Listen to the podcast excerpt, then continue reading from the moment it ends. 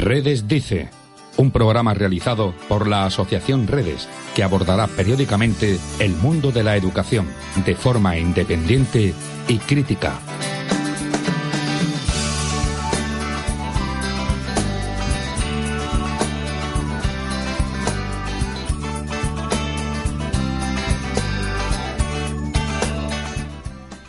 Buenas tardes de parte de toda la gente de redes. Hoy le damos la bienvenida al programa número 32 de Redes Dice, Radio en Onda Capital.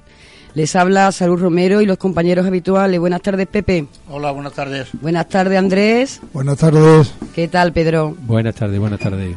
Bueno, pues como siempre tenemos a Jesús Moreno en los mandos técnicos para que esto suene tal y como lo están escuchando.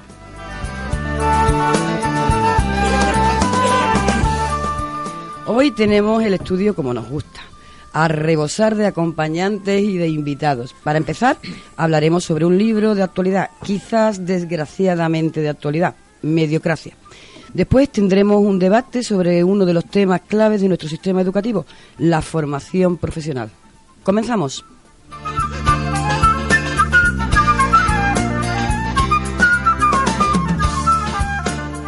Contacta con redes a través de las diferentes vías.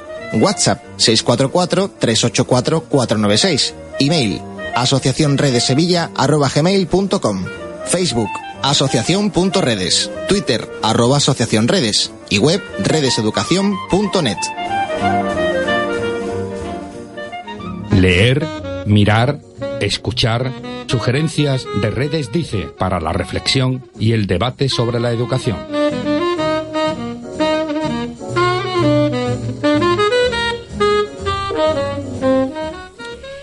En el último boletín de redes de este mes de noviembre se publicó un comentario sobre el libro Mediocracia, cuando los mediocres llegan al poder, de Alain Denol, publicado este año por Editorial Turner. Andrés nos va a leer algún párrafo. El libro intenta clarificar el nuevo totalitarismo de estos príncipes sonrientes quienes de vez en cuando prometen la felicidad a los pueblos. Siendo el consumo en todas sus variantes la nueva religión, una herramienta de manipulación formidable según el autor, Denol no se refiere a la excelencia personal que propugnó la cultura clásica. Es otro tipo de excelencia, la que se busca y alienta y no se alcanza, la que nos convierte en mediocres pero sin ser rechazados por ello. Hoy no criticamos en las personas la falta de resultados, incluso la ausencia de lucha y vitalidad. Sabemos que actúan frente a unos implacables poderes establecidos que no deploran el comportamiento medio, es más, lo convierten en obligatorio. Se está instituyendo un nuevo tipo de mediocracia.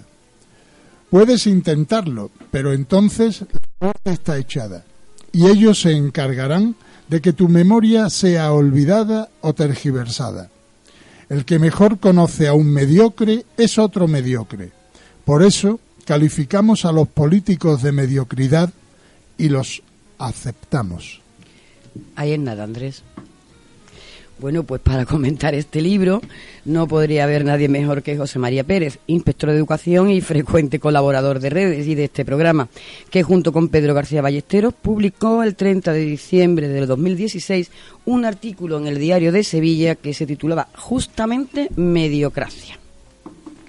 Hola, José María, buenas tardes. Buenas tardes a todos, encantado de estar de nuevo con vosotros. Encantado nosotros también. Igualmente. Eh, bueno, en principio preguntarte, decirte que nos presentes brevemente el libro, que nos hagas una valoración de él y de su posible actualidad y ya de paso, pues que lo relaciones en la, si, es, si es probable, si es posible, con vuestro artículo que hemos reseñado previamente. Bueno, pues efectivamente, Pepe, el libro es de reciente publicación en España, se publicó en septiembre de 2019 por un filósofo y escritor, Alain Deneau, de, profesor de la, de la Universidad de Quebec y también con eh, alguna responsabilidad de la Universidad de París. Eh, curiosamente, nuestro artículo se publicó, por la referencia que ha hecho Salud anteriormente, se publicó en el Diario de Sevilla en, si no recuerdo mal, 30 de diciembre de 2016, pero nosotros no conocíamos que existía este libro, aunque precisamente se publicó por primera vez en Francia, entiendo que en Francia y en, en Canadá en el 2016. Efectivamente, el, el, autor, a partir del análisis de, de una institución como es la universidad, de la que dice que actualmente existe una perversión de sus fines en cuanto a que no tiene entre los mismos como función, como función eh, fundamental, como finalidad fundamental la de producir conocimiento, sino que está al servicio de intereses económicos.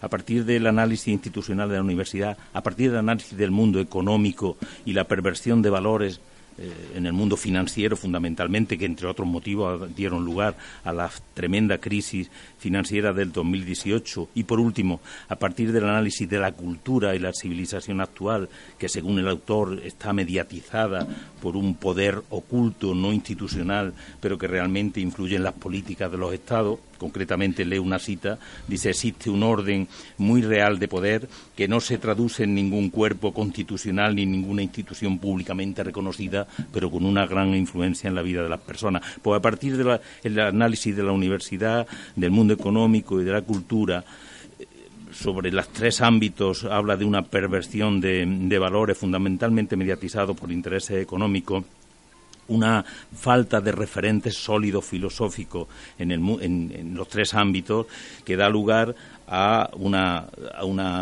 diríamos, una necesidad de, o mejor dicho, da lugar a unos contravalores irracionales y a una necesidad de que existan mediocres para poder mantener esa, esos contravalores irracionales, esa contrafunción de cada uno de estos ámbitos.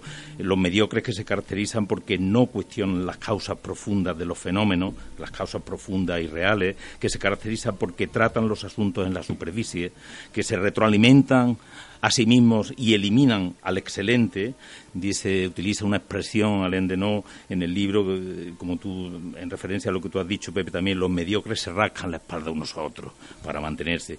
Por tanto, esta situación y esta mediocridad da lugar a un régimen de estás conmigo o estás, estás eh, contra mí, y da lugar a que todo se trate de interpretar desde el punto de vista de teorías de la conspiración y de lo que hoy se llama el extremo centro. Eh, José María, en el artículo eh, se habla, en el artículo que hemos mencionado, es verdad que, hablábamos de la conjura de los necios, incluso de una nueva tipología de líderes que está teniendo unos efectos mm, absolutamente devastadores. Y el libro, por su parte, cita a Baltasar Gracián cuando habla de los supuestos expertos que hablan como si supieran, pero sin conocimiento y lo que es peor, la gente atiende sus proclamas como verdades incuestionables. Eh, cito eh, textualmente. ¿Cómo podríamos contextualizar por todo eso en la actualidad española y en especial en el mundo educativo, que tú conoces bien? Eh, ¿Los mediocres están en el poder del mundo educativo, como dice el libro? Por supuesto, están en el poder de todas las instituciones por la perversión de valores y por el régimen de contravalores que no son razonables, que son irracionales, ese régimen requiere mediocres en el poder. De lo contrario, no prevalecería el mismo. En el, estado actual se caracteriza por una el no hablar claro, porque si hablas claro pierdes el puesto.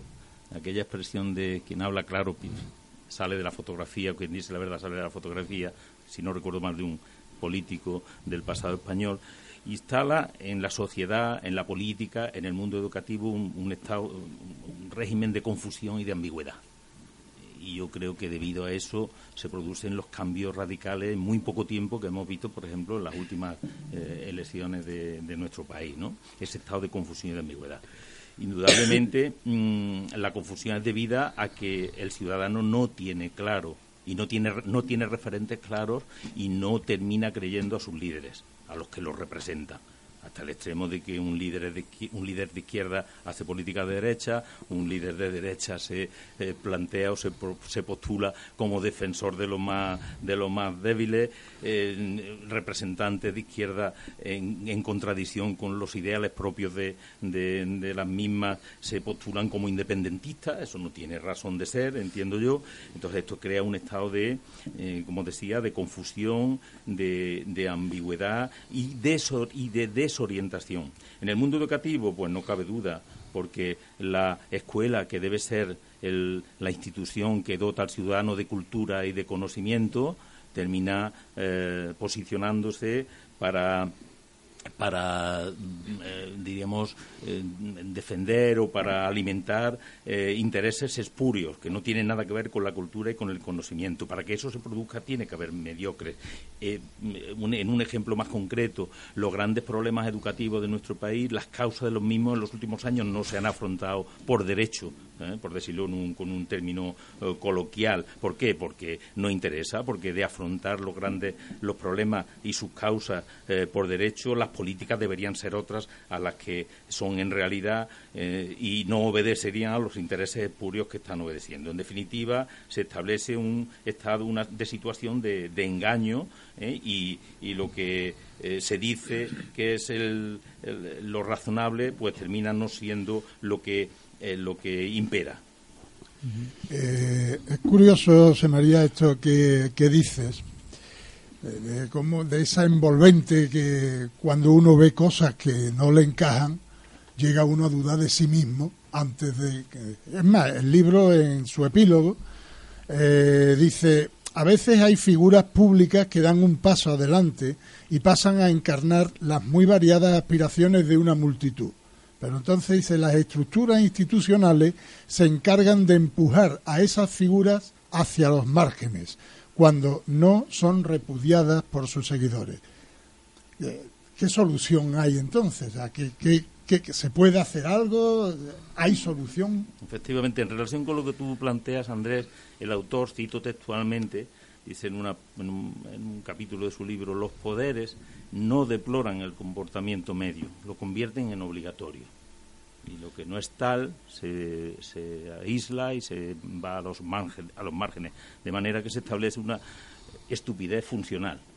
Eh, se funciona de manera estúpida, pero nadie cuestiona esa estupidez porque quien lo cuestiona va al margen. Esto se caracteriza por una falta de, de, reflexión y de justificaciones. Por un ejemplo, el autor, los brokers de bolsa que en el 2000 ya veían venir la debacle financiera, ellos lo veían venir y, sin embargo, seguían comprando productos basura calificados con triple A.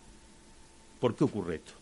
Porque quien cuestionaba el estado de, situación era marginado totalmente. Y, y, hay películas recientes de Hollywood muy interesantes. ¿Qué solución? Pues precisamente si, si yo le si le achacase una, una crítica, si le podría achacar una crítica al libro, es la de dedicar muy poco tiempo, muy poco espacio a las soluciones. En el epílogo, al final del libro, el autor habla de que hay que. Eh, ¿Cuál es la solución? Y dice, hazte radical. ¿Qué supone hacerte radical?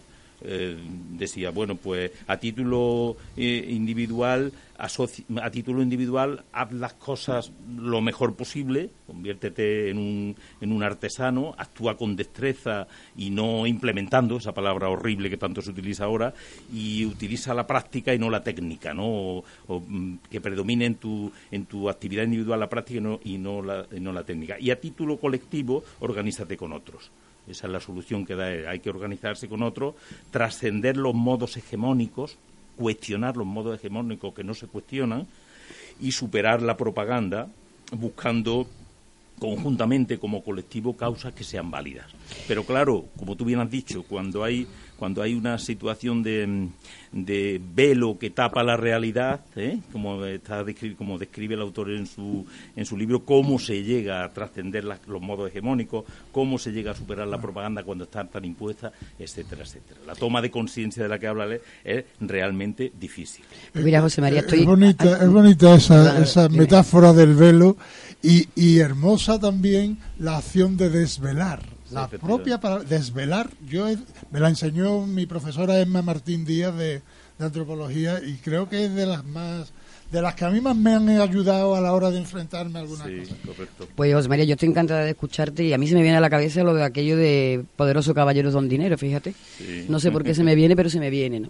Y, y bueno, mm, también hemos hablado de educación y, y de, de cultura y el templo de la cultura, la universidad. El autor también hace una mención especial, ¿verdad?, a la universidad y no la vamos a dejar pasar por alto. Eh, critica el autor la labor universitaria desde las asignaturas ofertadas, la calidad de las titulaciones, la sobreabundancia de doctorados y el trabajo precario al que se someten. ¿Qué nos podéis comentar, qué nos puedes comentar de, de esto? A la universidad le dedica un capítulo especialmente extenso, prolijo y muy detallado. Vamos, yo, yo he pensado leyéndolo, digo, a este autor, a este señor le tienen que estar lloviendo la demanda, porque da nombre y apellido de catedrático al servicio de poder económico y engañando al personal. ¿eh? sobre temas alimenticios, sobre temas de todo tipo. Eh, Ha sido valiente el autor. Sí, sí, total. En ese aspecto sí, se ve que conoce muy bien, porque es profesor de universidad y conoce muy bien la institución. Eh, hombre, lo que viene a decir es que la universidad está al servicio del poder económico y no al servicio de generar conocimiento. Eh, y habla de casos concretos, habla de un, de un de, un, de catedráticos con nombre y apellido, como he dicho anteriormente, de títulos que no tienen salida y sin embargo se siguen impartiendo, de másteres que son fuentes de, financia- de financiación y no fuentes de aprendizaje para los que lo cursan y que de una estructura que actúa para perpetuarse, pero no para generar conocimiento, que es la- el fin fundamental, la finalidad fundamental de una institución como la, la universidad, ¿no? Esto llevado a nuestro sistema educativo, al nuestro, al nuestro, pues sería, podríamos buscar semejanzas del tipo de eh, un sistema educativo que tiene una serie de brechas estructurales y algún y un problema parece ser que se va a tratar en la segunda parte del problema del programa, eh, la FP, algo fundamental de nuestro sistema educativo, con una serie de dificultades y de brechas que no se afrontan y sabemos todos cuáles son. Un, pro- un sistema educativo que todos sabemos que con un 3,8% del PIB no se puede sostener eh, con un mínimo de calidad y se mantiene. Un sistema educativo que surge como problema al servicio del voto de las campañas electorales en definitiva, en cierto modo, el al sistema educativo, eh, me lo llevo a mi terreno, le pasa algo parecido también, y una cierta perversión con, con el análisis de la universidad que realiza el autor. Bueno, José María, eh, tenemos que ir terminando ya. Eh, yo terminaría con. Eh, no tienes que contestar incluso, si no Sí. quieres, pero con la duda que me plantea a mí siempre estos temas, si los mediocres no están en el poder porque ese es un te- ese es un territorio que ha sido abandonado por otros. Y cuando los territorios son abandonados por otro, siempre lo ocupan los mediocres. Siempre lo ocupan los mediocres. Es decir, ¿en qué medida no hay parte de una responsabilidad de todos, de los que deberían tener compromiso, preparación, etcétera, en haber abandonado el territorio y dejarlo pues para los que vienen, para los mediocres?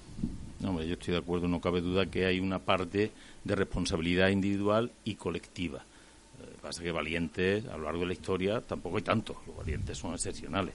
Yo sí hago, mira, en relación con esto que tú planteas, el autor eh, realiza una clasificación de personajes dentro del ámbito de la mediocridad. Habla, del hombre roto o del hombre que duerme que sería uno de los que estaría fuera, ¿no? Habla del mediocre por defecto, porque nace, de nacimiento. Habla del mediocre entusiasta y hab- habla del mediocre a pesar de sí mismo, es decir, aquel que está incómodo, pero... Y habla del maldito, que termina engullido por un puesto.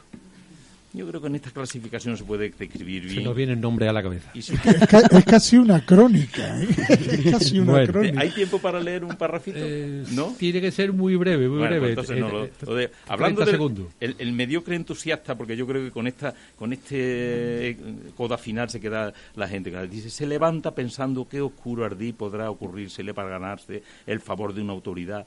Como punto de vista, sin duda, será dado a compartir justo en el momento oportuno. También se dedica a pensar en cómo eliminar a cualquier competidor que pueda cruzarse en su camino. Maestro en intriga. Lo sostiene el arte de no estar profundamente convencido de nada, lo que significa que siempre estará disponible para incorporarse a cualquier equipo al que puedan convocar las circunstancias. Es un espejo de su tiempo y el futuro le pertenece. No va a detenerlo. Siempre habrá un proverbio que le brinde algo que podrá hacer pasar por moralidad cada paso de su trayectoria. El hecho de ser completamente incapaz de reflexionar es su principal fortaleza.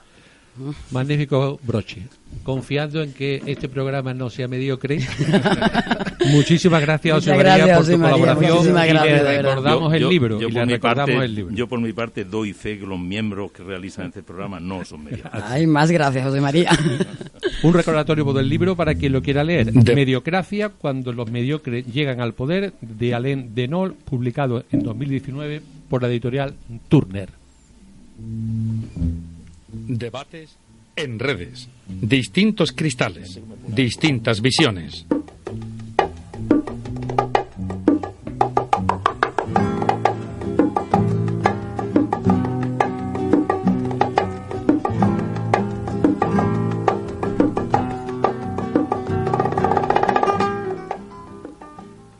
Hola Miguel Ángel, ¿estás al teléfono? Sí, sí. Buenas tardes. Hola, bueno, buenas. como sabes te llamamos desde Onda Capital, del programa Redes Dice, y queremos que pues en dos minutos, no más, nos des tu opinión sobre la formación profesional. Ahí es poco. Lo bueno y lo que no tan bueno que hayas encontrado y lo que propondrías para mejorarla. Vale, A ver cómo te las arreglas. de acuerdo, gracias. ¿Empiezo? Empieza cuando Cuando quieras. Vale, eh, pues bueno, a mí me gustaría decir de, de la formación profesional que, bueno, que la gente joven a veces tiene un concepto equivocado de ella. Eh, yo creo que la gente a veces la ve como, como un fracaso y no como una alternativa real a la, a la universidad. Cuando terminas cuarto de la ESO siempre se te, se te fomenta que se estudie bachillerato y de bachillerato a la universidad y quien no tiene capacidades es a quien se le recomienda que estudie un ciclo formativo.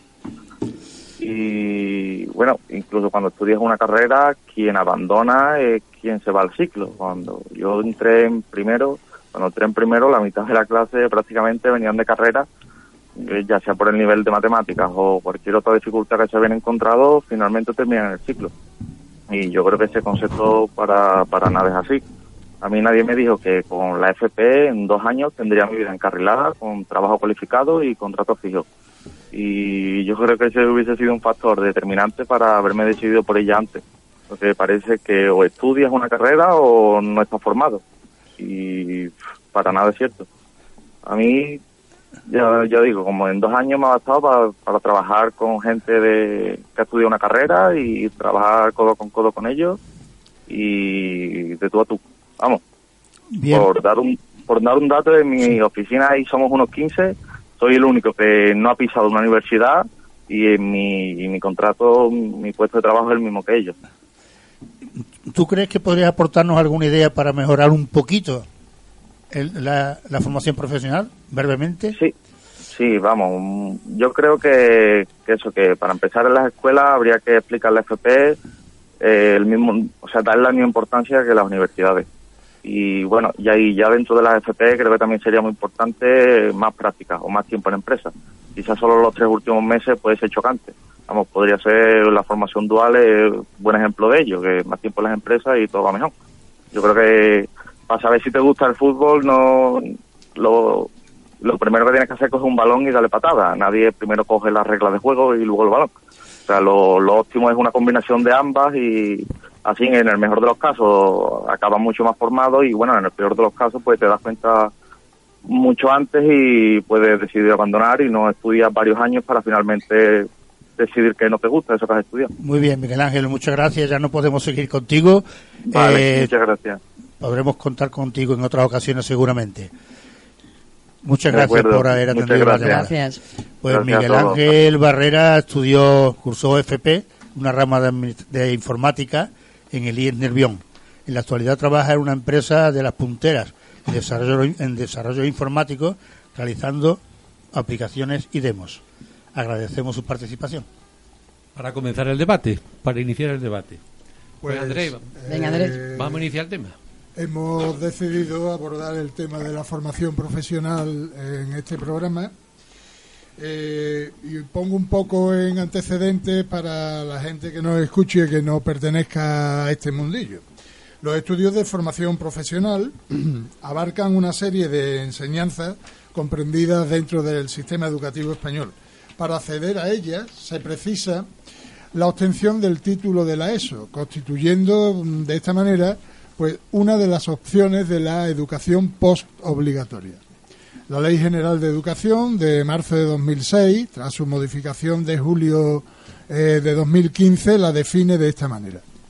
La formación profesional comprende un conjunto de ciclos formativos de grado medio y de grado superior que tienen como finalidad preparar a las alumnas y alumnos para el desempeño cualificado de las diversas profesiones, el acceso al empleo y la participación activa en la vida social, cultural y económica.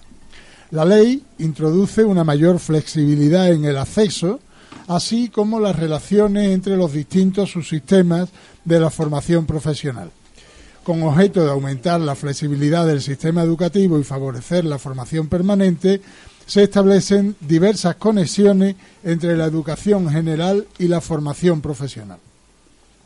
Hoy, estos estudios, además de los ciclos medio y superior, han aumentado sus modalidades con lo que se conoce como formación profesional básica, cuyos ciclos tienen una duración de dos años académicos y están destinados a personas que sin haber finalizado la ESO, no han obtenido el título, quieren proseguir su formación hacia un campo determinado de la formación profesional. Y también con lo que se llama la FP Dual, una variante de la formación profesional tradicional que se puso en funcionamiento hace unos años y en la que se combina la formación en los centros educativos y en una serie de empresas adheridas a estos programas. Para que tengan ustedes algunos datos, eh, eh, el número total de alumnos eh, de formación profesional en Andalucía son de 150.000, 149.357. De estos 150.000 alumnos, Siete de cada diez estudian en centros públicos y el resto en centros privados o concertados. Bueno, pues hoy para hablar de las posibilidades y las limitaciones de esta variante educativa, así como de los problemas de forma general o específica pudieran estarle afectando, tenemos con nosotros en el estudio a José Reina, profesor de formación profesional con destino en el IES Félix Rodríguez de la Fuente de Sevilla y presidente de la Asociación de Profesores de Formación Profesional. Buenas tardes. Buenas tardes. Buenas tardes, gracias por venir. Tenemos también aquí con nosotros a Mariano Pérez Lampaya, actualmente director académico del Centro de Formación Profesional Sopeña de la Fundación Dolores Sopeña. El mundo empresarial tampoco le es ajeno en cuanto ha trabajado en el área financiera como contable y fiscal de empresas, así como formador para la actualización del profesor del área de gestión administrativa. Buenas tardes, Mariano. Hola, buenas tardes. Encantada de estar tenerte aquí con nosotros. Pues bueno, pues del mismo centro también nos acompaña Amparo del Pilar Romero Rueda, profesora técnica de la familia profesional de imagen personal, adjunta a la jefatura de estudios y coordinadora de la formación profesional dual de su centro, responsable asimismo de recursos humanos, con algún que otro año de experiencia en la enseñanza de formación profesional. Y Buenas tardes, Amparo. Buenas tardes. Buenas tardes. Y Manuel Conde Terraza, profesor de informática y jefe de estudios del Instituto de Educación Secundaria Alixar de Castilleja de la Cuesta. Buenas tardes. Buenas tardes, gracias por invitarme a este acto. No sé si nos va a dar tiempo, pero ir pensando antes de la pausa para los patrocinadores, ir pensando mm, para posicionaros cuál sería, a vuestro juicio, el principal problema que atañe hoy a la formación profesional, después de los patrocinadores. Onda Capital 95.1 El secreto del éxito para tu empresa lo tenemos en Onda Capital. Potencia tu imagen de marca apostando por un patrocinio dinámico, efectivo y económico. Tenemos la garantía de todas las empresas colaboradoras de esta emisora. Ponte en contacto con nosotros a través del 644-384-496, 644-384-496 o mándanos un email hola arroba ondacapital.es. Hola arroba ondacapital.es. No esperes más, el secreto del éxito lo tienes aquí, en la 95.1. Hola oyente, ¿cuidas tu alimentación? Pues atención al consejo que nos da nuestra nutricionista favorita, nataliamoragues.com. No comiences una dieta que terminará algún día. Comienza un estilo de vida que dure para siempre. Busca una alimentación y estilo de vida saludable y equilibrado acorde a tus gustos, tus hábitos, estilo de vida y objetivos. De esta manera asegurarás que sea una alimentación duradera en el tiempo. Recuerda que este consejo está patrocinado por nataliamoragues.com. A la hora de elegir su vivienda, recuerde que el sol sale por el este y se pone por el oeste, pasando por el sur. La orientación óptima es el sur y la más desfavorable la norte, ya que nunca recibe luz directa. Es un consejo patrocinado por guzmanarquitectura.com. Ricos Tacos Ramón y Cajal y Lago patrocinadores culturales de Onda Capital, te ofrece la siguiente información. ¿Sabes que cada vez que te comes un burrito o un taco, estás degustando un plato reconocido como Patrimonio Inmaterial de la Humanidad por la UNESCO? Así se designó en 2010, ya que la gastronomía mexicana es rica en sabores, aromas y presentaciones. Recuerda que esta información ha sido patrocinada por Ricos Tacos Ramón y Cajal y Lago. Si la radio es tu pasión, es necesaria una buena formación. Consejo con rima incluida. Patrocinado por la Escuela de Locución Sevillana isar.org.es. La siguiente información está patrocinada por clínicadentalsirot.com. Cepíllate los dientes cuidadosamente. Lo ideal es hacerlo después de cada comida, pero si no existe otra opción, al menos debes cepillarte los dientes por la mañana y antes de irte a dormir. La limpieza debe durar entre 2 y 3 minutos y realizarse con una suave presión y pequeños movimientos circulares hacia adelante y hacia atrás. Recuerda que este consejo ha sido patrocinado por clínicadentalsirot.com. Bolsa de trabajo en Sevilla. Como cada año, Correos oferta puestos de trabajo a nivel provincial. Los estudios necesarios para trabajar en Correos son el título de graduado escolar o graduado en ESO, así como una titulación oficial similar. Partiendo de este título y teniendo más de 18 años, ya estarás cumpliendo dos de los requisitos básicos para poder presentarte a estas oposiciones. Lo que restaría sería prepararte el examen en alguna academia sevillana como tallereduca.com para conseguir los conocimientos necesarios y así superar el examen. Esta formación está impartida por un funcionario de Correos por lo que irás más seguro a la prueba. Mucha suerte oyente y a por el trabajo. Recuerda que esta información ha sido patrocinada por tallereduca.com. Todo esto es culpa vuestra. ¿El qué? Pues todo. ¿De quiénes? De todos vosotros. ¿A qué te refieres? A los bancos, al gobierno, la recesión, América. La señora Rook, cada pequeña cosa que ha ido mal es por vuestra culpa. ¿Qué he hecho yo? ¿A qué viene esto? A mí me culpan de mucho, pero ¿por qué soy responsable de todo el mundo? Porque todos lo somos, cada uno de nosotros. Podemos sentarnos aquí culpando a los demás, culpando a la economía, culpando a Europa, a la oposición, al clima. Y luego culpamos a las oleadas de destrucción de la historia como si estuvieran fuera de control y fuéramos indefensos y muy insignificantes. Pero sigue siendo culpa nuestra.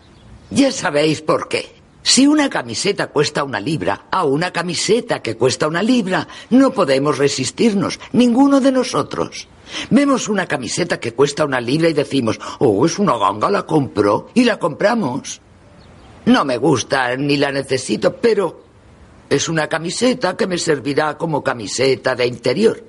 Y el vendedor se lleva cinco míseros peniques por la camiseta y algún campesino en su campo recibe 0,01 penique.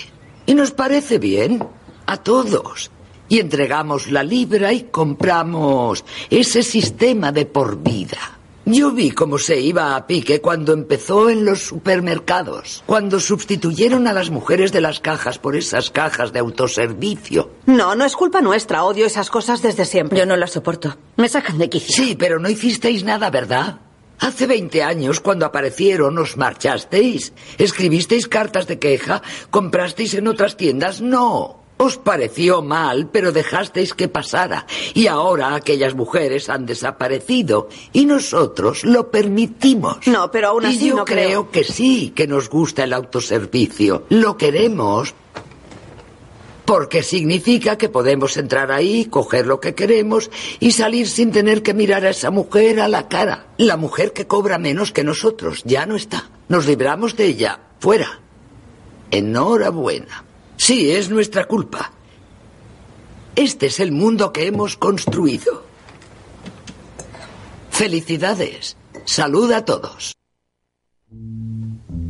Debates en redes. Distintos cristales. Distintas visiones.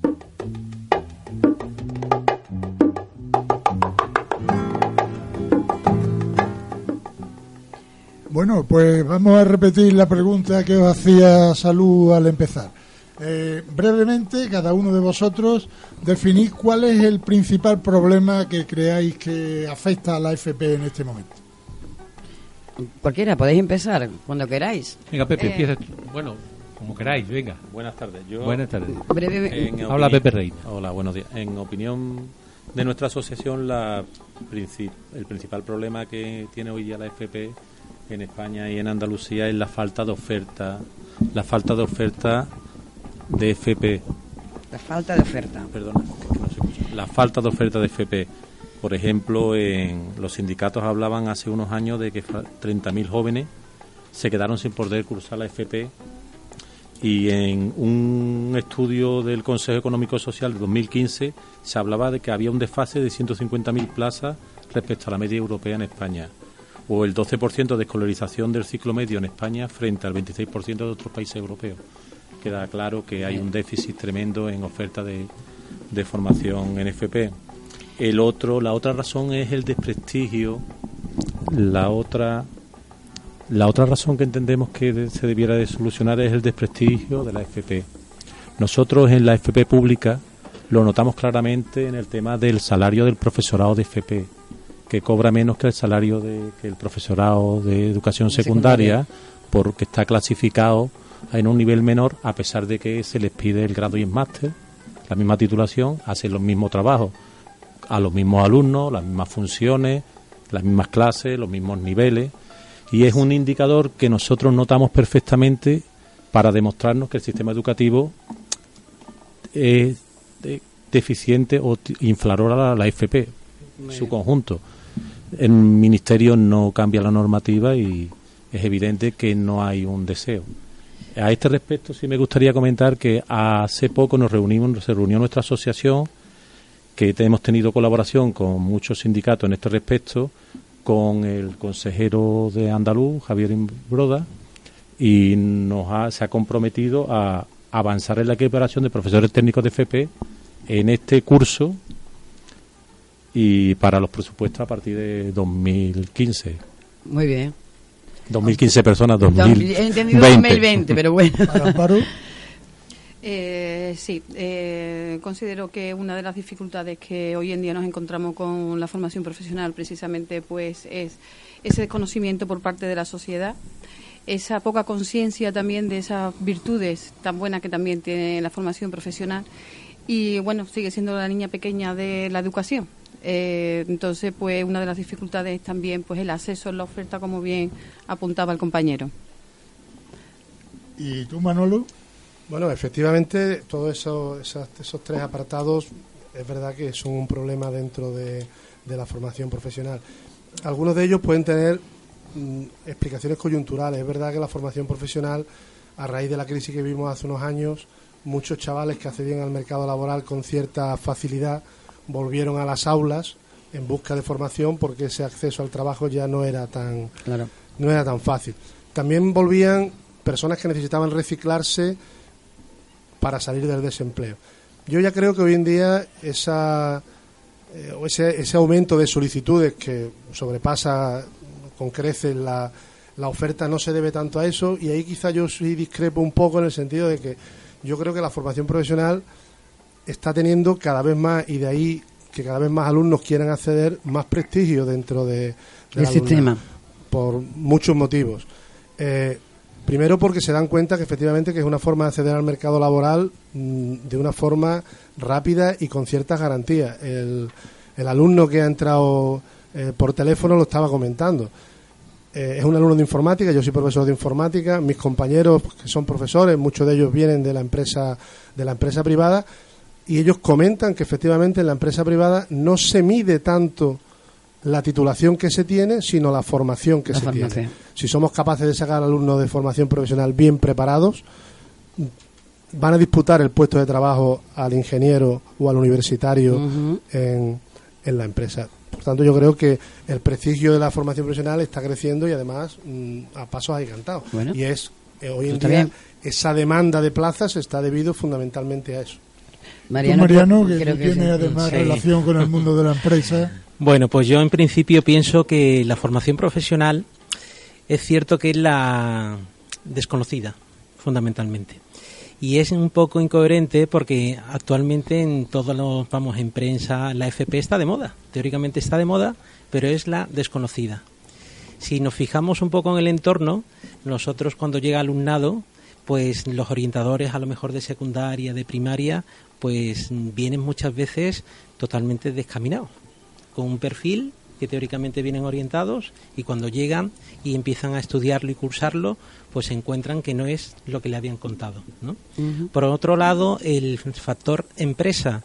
También es cierto que cuando vamos tocando las puertas de las empresas para buscar a lo mejor inserciones laborales, ¿no? Mm, prácticas para alumnado de la FCT, ahora en la formación profesional dual, nos encontramos que los empresarios no conocen absolutamente nada ni cómo se desarrollan los cursos, si tienen prácticas, qué se estudia, etcétera, ¿no? Luego en el factor también universitario es cierto que a nivel nosotros de la fundación pues vienen muchos, muchos, muchos alumnos universitarios para cursar el máster, ¿no? Y coincido también con el compañero Manuel que el, mm, siempre narran que desde pequeños en sus institutos nadie les había contado la existencia de la FP. Siempre estaba como marcada, ¿no? Entonces yo veo como la FP la gran desconocida y realmente es el futuro más próximo porque la formación profesional es la futura inserción laboral y tenemos que adquirir esas competencias para poder trabajar en el futuro. Bueno, la gran desconocida relativamente. La FP tiene más alumnos que el propio bachillerato. ¿eh? Tiene unos 15.000 alumnos más en Andalucía que el propio bachillerato. Pero eh, eh, me gustaría saber la opinión de José María desde, desde la inspección coincido en con parte de lo que se ha dicho. El principal problema es de oferta, de insuficiente oferta, pero no solo de insuficiente oferta, sino que la oferta está desajustada, en parte. ¿En qué sentido? Eh, este modelo de formación profesional se instaura con la LOCSE en 1990. Se preveía en la propia ley que cada cinco años se haría una revisión de los títulos y una reacomodación y reajuste a la zona geográfica. No se ha movido nada nada. Eso, en parte, provoca un desajuste en la oferta. Hay un desequilibrio entre el grado medio y el grado superior que habría que ajustar. El grado superior tiene un enorme prestigio y unas enormes salidas y una enorme expectativa. Eh, me imagino que los profesores estarán de acuerdo conmigo. Y el grado medio depende. Un inciso, en la matrícula de los ciclos formativos de grado medio está bajando. Efectivamente, efectivamente. Entonces, por supuesto que la, eh, coincido con Manuel, si no recuerdo mal, la, formación profesional tiene actualmente un valor mayor en el sistema educativo que lo tenía hace años. Y ha ido cobrando en los últimos años un valor y un prestigio muchísimo mayor. Entre otros motivos, porque cuando el titulado de FP llega a la empresa, sus expectativas están más ajustadas a un puesto. Una empresa no le interesa tener un médico para un puesto de auxiliar de enfermería le interesa tener un, titulado de auxiliar de enfermería, que tiene una expectativa de auxiliar de enfermería y tiene una satisfacción como auxiliar de enfermería y trabajará mejor, más gusto y, tal. Por tanto, en ese sentido, eso tiene que ver con el mayor prestigio de la FP y con la tremenda demanda. Se han quedado no 30.000, 40.000 alumnos. Se quedaron hace dos años fuera de la FP. Eso no quiere decir que esté poco valorada socialmente, ni mucho menos. Ahora hay que dar respuesta por parte del político y por parte del profesorado a esas tremendas expectativas y a ese valor tan enorme que tiene la FP actualmente. Sí, es verdad que eh, los ciclos formativos de grado medio prácticamente se han convertido en el paso que utilizan los alumnos para llegar al grado superior. Muchos de ellos, sus currículos son más antiguos que los de grado superior, se han quedado en tierra de nadie. Son como como eh, personas eh, que tienen conocimientos de, una determinada materia, pero sin llegar a ese grado de tecnicidad que lo permite eh, diferenciarlo de una persona que, que, bueno, que es aficionada a algo. Un técnico medio de, informática, efectivamente, es comparable a cualquier persona que por motu propio ha aprendido muchas cosas de esa informática. En un grado superior no. Lo que se enseña en un grado superior en un instituto es muy difícil o está muy alejado de lo que cualquier persona que tenga como hobby la informática es capaz de conocer. De hecho, eh, por hablar de mi instituto, el 100% de los titulados el pasado curso en el grado superior de desarrollo de aplicaciones web se colocaron en el mes de julio. Ninguno de ellos eh, quedó sin trabajar. No digo que ese trabajo vaya a ser permanente y le vaya a durar, pero bueno, ya es un valor importante que de 18 alumnos que salen, los 18 se queden trabajando en empresas. Eso no ocurre con el grado medio. El grado medio, mm, la inserción laboral es mucho menor y es verdad que los chavales lo utilizan como medio de acceso al grado superior porque suelen ser alumnos que por su grado de madurez no consiguieron seguir el camino que bueno que muchas personas entienden que es el natural eso bachillerato, sino que bueno, su grado de madurez llegó más tarde, el ciclo formativo le ha dado tiempo para que esa madurez le llegue y luego yo mm, debo reconocer que los alumnos que tenemos en grado superior muy, muchas veces son los chavales que vienen del grado medio, muchos de ellos que vienen de cuarto de la ESO, en su caso algunos de diversificación, los que están dando un resultado magnífico, eso sí, tres años después de cuando le tocó ingresar en el bachillerato. Respecto a la FB básica que creo que o creemos que también es importante. el micrófono, por favor. En cuanto a la FB básica, la formación profesional básica, creemos que también es muy importante y está dando muy buenos resultados. Por ejemplo, gran parte de los jóvenes que en la ESO no encuentran motivación para continuar el sistema educativo encuentran un perfil profesional y se ilusionan con una puerta abierta a su futuro. Hay jóvenes que por circunstancias personales, familiares, etcétera, se encuentran en un momento complicado, pero también puede ser jóvenes que maduran pronto o que tienen intereses diferentes a los que entran en la FB básica. Está consiguiendo buenos resultados de chavales que saldrían del sistema, que tienen problemas y que pues, bien encaminados por la FP no salen del sistema educativo y se titulan en FP e incluso la mayoría en la ESO, pudiendo luego continuar los estudios de ciclo medio. Consideramos un valor muy parece, yo os estoy escuchando, ¿qué importancia le dais a la orientación educativa en todo esto? Porque creo que tiene un valor fundamental la orientación educativa, ¿no?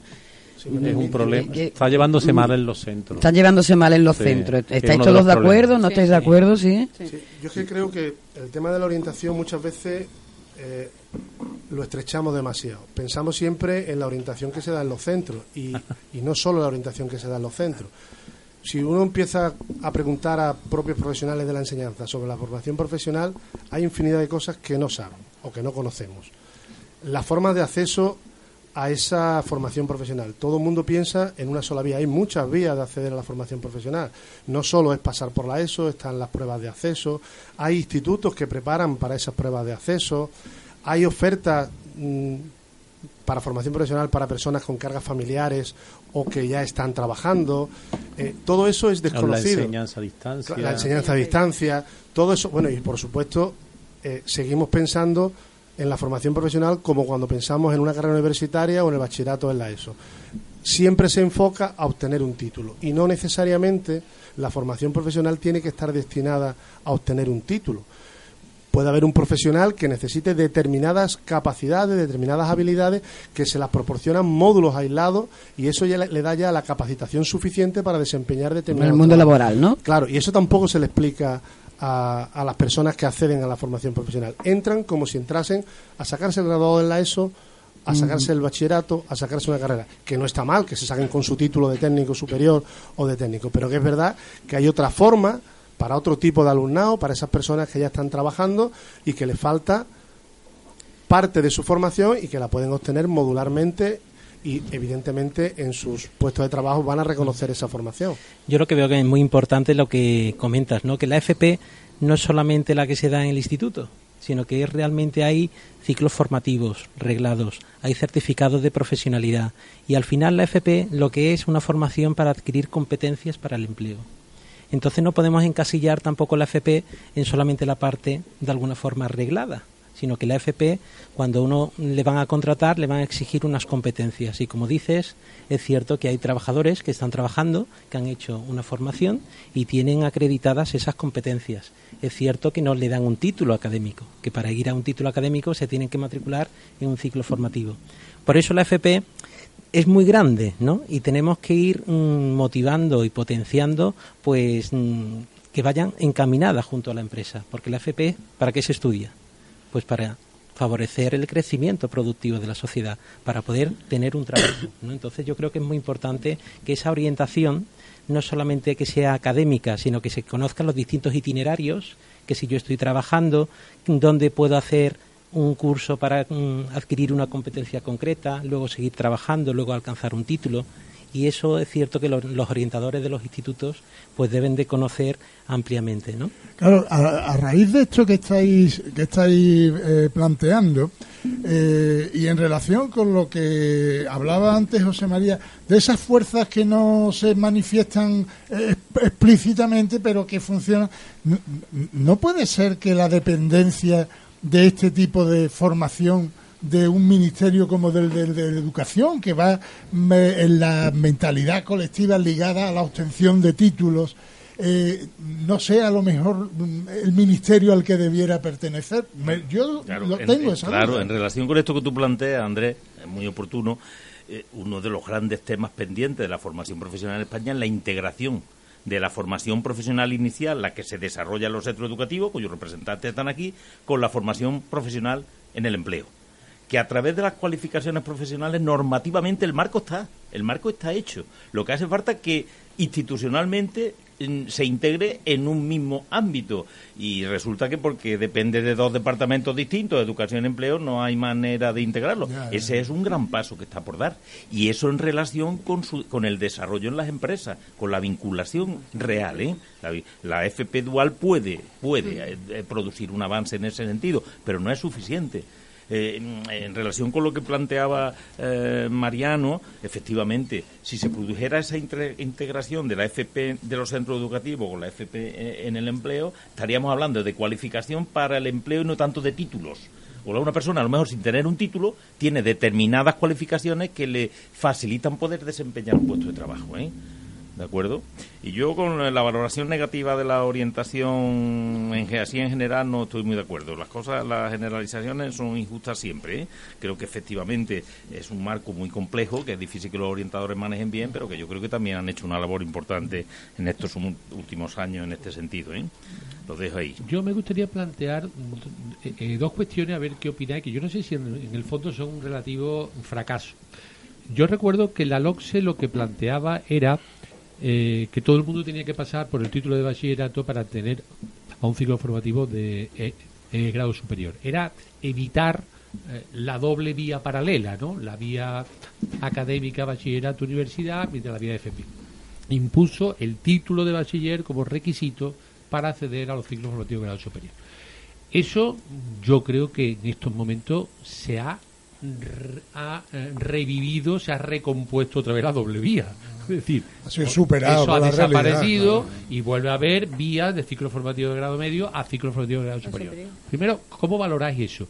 Y, y relacionado con eso, si los centros donde se da por la FP son los que se deben dar. Quiero decir, ¿tiene sentido una FP eh, de grado superior, que es enormemente especializada, en un instituto con chicos que dan la ESO desde los 12 años, enseñanza obligatoria, que dan bachillerato? ¿No sería más, más sentido el modelo vasco de los centros integrados de FP? Dejo las dos cosas ahí. Mira, tenemos aquí varios ejemplos, ¿no? Porque eh, tanto Manuel como como Pepe como Manuel, perdón, tanto Pepe como Manuel trabajáis en un centro secundaria mm. que, imparte tanto secundaria obligatoria, posobligatoria, formación profesional, y después tenemos la otra cara de la moneda, mm. que son Amparo y Mariano, que están en un centro totalmente de formación profesional. Podemos escuchar las diferentes opiniones. El tema de la integración de, de los centros de FP y de enseñanza de secundaria obligatoria fue con la LOCSE, intentaba, se hizo para intentar valorar la FP eso fue el gran objetivo de la integración en los centros. Eh, bueno, es buena, yo no lo veo mal. Lo que pasa es que sí hacen falta quizás más centros específicos de FP. las mezclas, que haya variedad es bueno, yo no lo veo malo. Eh, y respecto a los centros integrados sí que hacen mucha falta en Andalucía. Hay solo cuatro o cinco centros, creo. Y tendría que haber por lo menos uno por provincia de cada especialidad. Eso es fundamental. Porque los centros de referencia sí que son como la ampliación tecnológica de, de, la FP, la referencia que van a seguir todos los demás centros que están integrados con otros centros de secundaria y bachillerato. Yo creo que ahí sí que hay que desarrollar los centros integrados de FP. Bueno, efectivamente el centro, el Alixar, que es donde, donde yo ejerzo mi, mi labor, es un centro de secundaria y formación profesional. Los centros exclusivamente de formación profesional aportan muchas ventajas evidentemente pueden estar dotados de una infraestructura y de unos recursos especialmente pensados para ese tipo de enseñanza y no tener que adecuar unas infraestructuras que no estaban pensadas para ellos eh, en un centro de secundaria normal y corriente. La forma de trabajar también podría ser distinta. La colaboración con las empresas sería mucho más fácil, mucho más ágil en un centro de formación profesional que en el caso de un instituto donde se mezclan a mesas, ya sin contar con los problemas como jefe de estudio que me encuentro de tener alumnos de 12 años y alumnos de 30 años, ¿no? Y la propia, Manolo, la propia dinámica interna del propio centro, ¿no? Quiero decir que abandonaría ese carácter de escuela que habéis criticado antes, tanto Mariano como tú, eh, mm, mm, ¿cómo se dice? Constriñendo a la obtención del título las enseñanzas que se Claro, eh, por eso comentaba que eh, efectivamente podrían convertirse eh, también en centros donde el profesorado que va a acceder a la carrera profesional de profesor podría tener una referencia clara. estamos llevando a personas que aprueban las oposiciones a centros donde su labor como, como profesor de formación profesional está un poco alterada porque no se parece en nada a lo que ocurre en un aula de bachillerato o de la ESO pero también tiene sus contrapartidas. La contrapartida es que podemos hacer que la formación profesional vuelva a, estar desconectada de, de, la escuela en general, de que no sea conocida por el alumnado que está en bachillerato, que los alumnos de la ESO lo vean como algo que no es no va con ellos, en fin, como todas las soluciones pues tienen pros bueno, pues breve, breve, pero brevemente porque nos tenemos que ir por saber la opinión del centro específico, pero 30 mm, segundos, porque nos tenemos que marchar desgraciadamente. como centro específico consideramos que también pues una vía abierta cuando entra un alumno en un ciclo de grado medio y de una continuidad, pues despierta ahí una, una profesión y despiertan a veces pues mucho mucho más en lo que es el sistema educativo, pasan de grado medio a grados superiores y tienen un mayor conocimiento de lo que es la, la FP, la formación profesional, y creo que eso va también en en aumento ¿no? de, de, esa, de ese despertar ¿no? de, de la profesión del alumna. Bueno, pues hasta aquí hemos llegado.